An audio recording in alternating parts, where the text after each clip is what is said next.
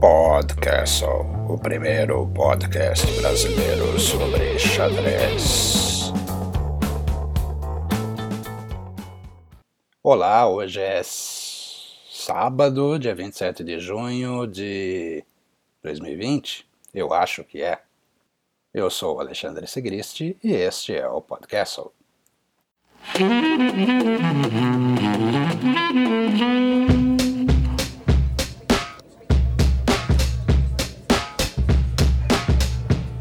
Los Angeles. Give me a miracle, I just want out from this. Vera Menchik. No dia 26 de junho, a gente relembra que, lá no longínquo ano de 1944, 1944, a maior jogadora de xadrez do mundo perdeu a vida por causa de uma guerra. Triste, muito triste.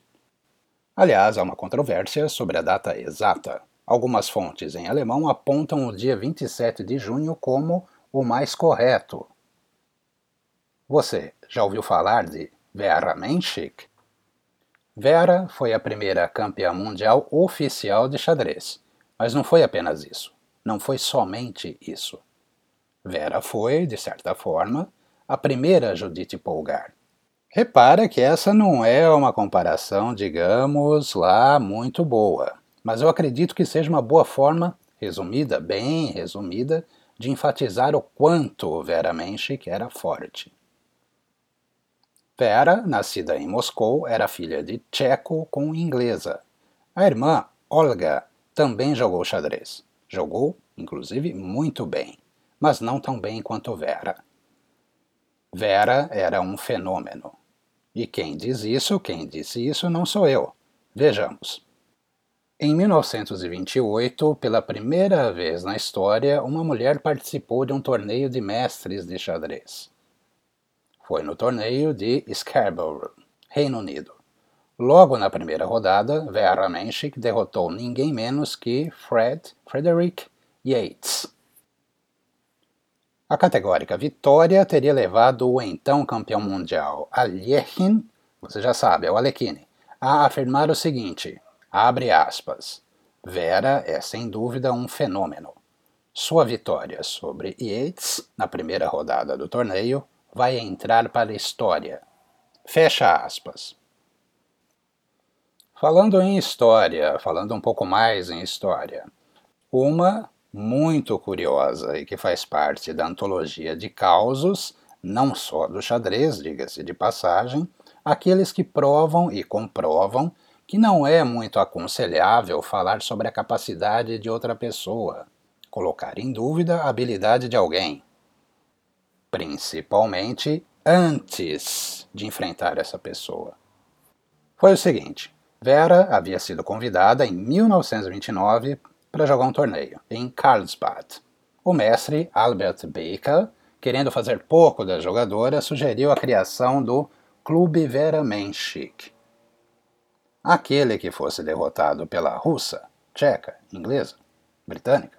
Bom, aquele que fosse derrotado por Vera entraria automaticamente neste clube.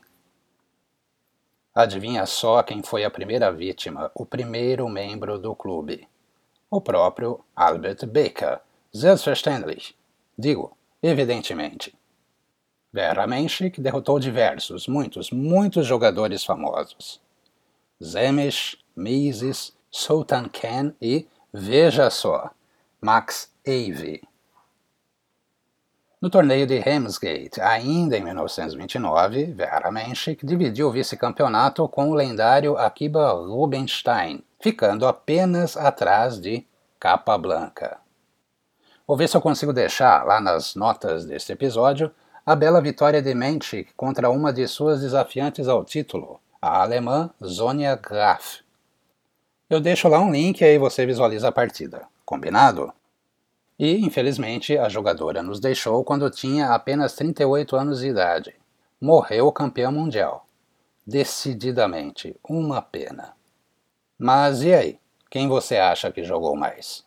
Vera Menchik ou Judith Polgar? Judith Polgar. Justifique a sua resposta ou não.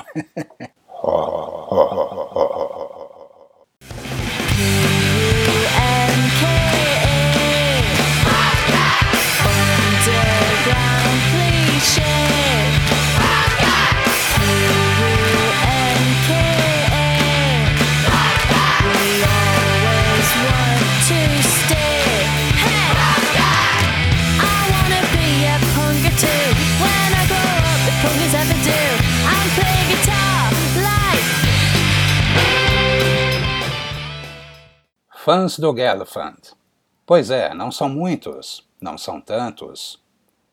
Vamos tentar aumentar o número de fãs do grande mestre israelense Boris Gelfand? Por exemplo, você já viu o filme de Boris Gelfand? Claro, claro, não é no estilo Velozes e Furiosos. Nem mesmo Boria é retratado como um Tony Stark do xadrez. Nada disso. É um documentário, é bem legal. Documentário sobre uma pessoa de muito talento, mas que precisou lá ralar parmesão congelado para conquistar alguma coisa na vida. O nome do filme, do documentário, é Álbum 61 e faz referência aos álbuns fotográficos que Israel Gelfand, pai de Boris, foi montando ao longo dos anos. Veja lá, dá uma olhada lá, vale muito a pena. Uma outra coisa antes de fechar. O super Felipe Júlio Machado, abração, me lembrou daquelas acrobacias que o Gelfand faz com o peão durante as partidas. Você já viu isso?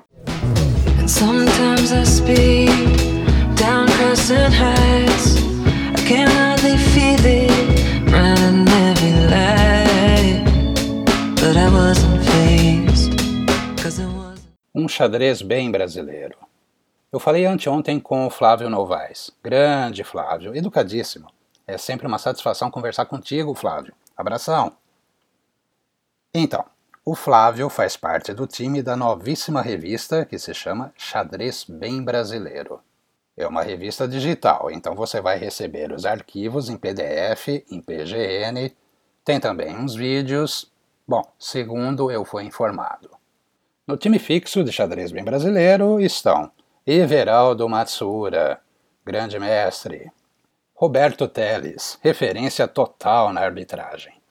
Tem o Flávio Novaes também, claro, e além dele, o André Basso, Douglas Gen e Thaisa Bordignon. Além daqueles assuntos esperados, tática, arbitragem, análise de partidas, a revista vai trazer crônicas, entrevistas e artigos sobre psicologia. Imperdível, né?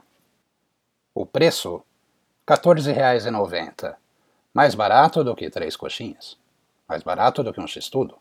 Ou uma marmita tamanho G. Ou um chopp Guinness. Bom, acredito que você já entendeu o meu ponto. E, como disse o Luciano Giusti, só o artigo do Matsura já vale mais do que esses R$ 14,90. Esse preço é só até dia 30 de junho, então corre lá. E compra duas. Uma fica para você e a outra você presenteia a alguma pessoa querida. Importante. O link para comprar a revista Xadrez Bem Brasileiro leva você até o site Hotmart. Caso você tenha algum problema, qualquer problema, pode entrar em contato aqui comigo. Eu faço a ponte, eu faço a sua mensagem chegar até o pessoal da revista.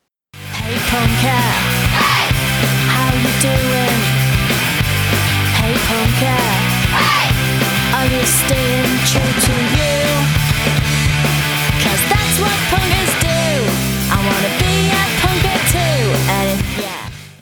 Felipe El Tube.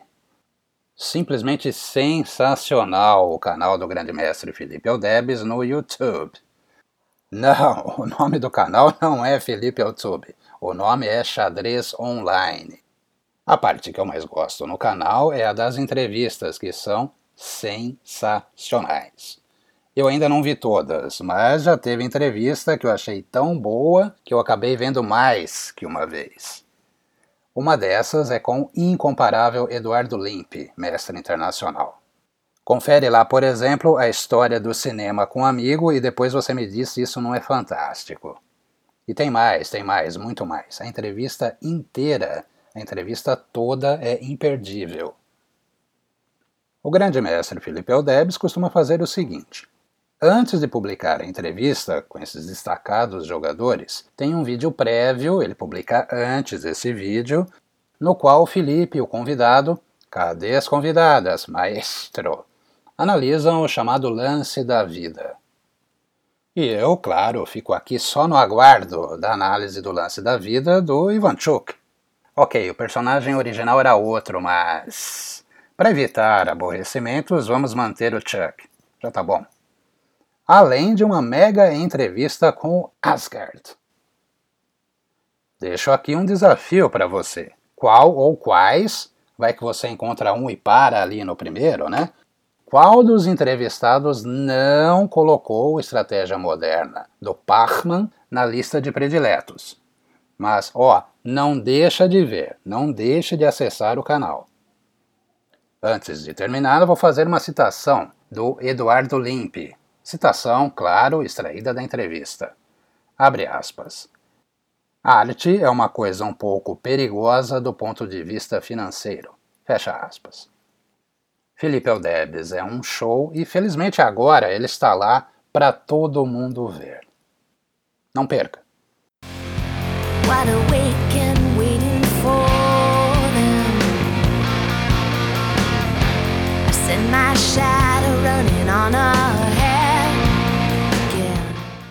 aquele, aquele abraço. abraço, abraço, Abraços ao pessoal que comentou sobre o cast de anteontem. Aos que elogiaram, saiba que eu não mereço, mas agradeço. Abraço especial ao Marius Van Riemsdijk. Eu desconfio que Marius já ouviu mais episódios do podcast do que eu mesmo. Abração, Marius. Gostaria também de enviar aqui os meus parabéns ao Iago Pirola. Feliz aniversário, garoto. Tá na hora de você aprender xadrez, hein? Eu sou Alexandre Sigristi e este foi o Podcast. Eu volto.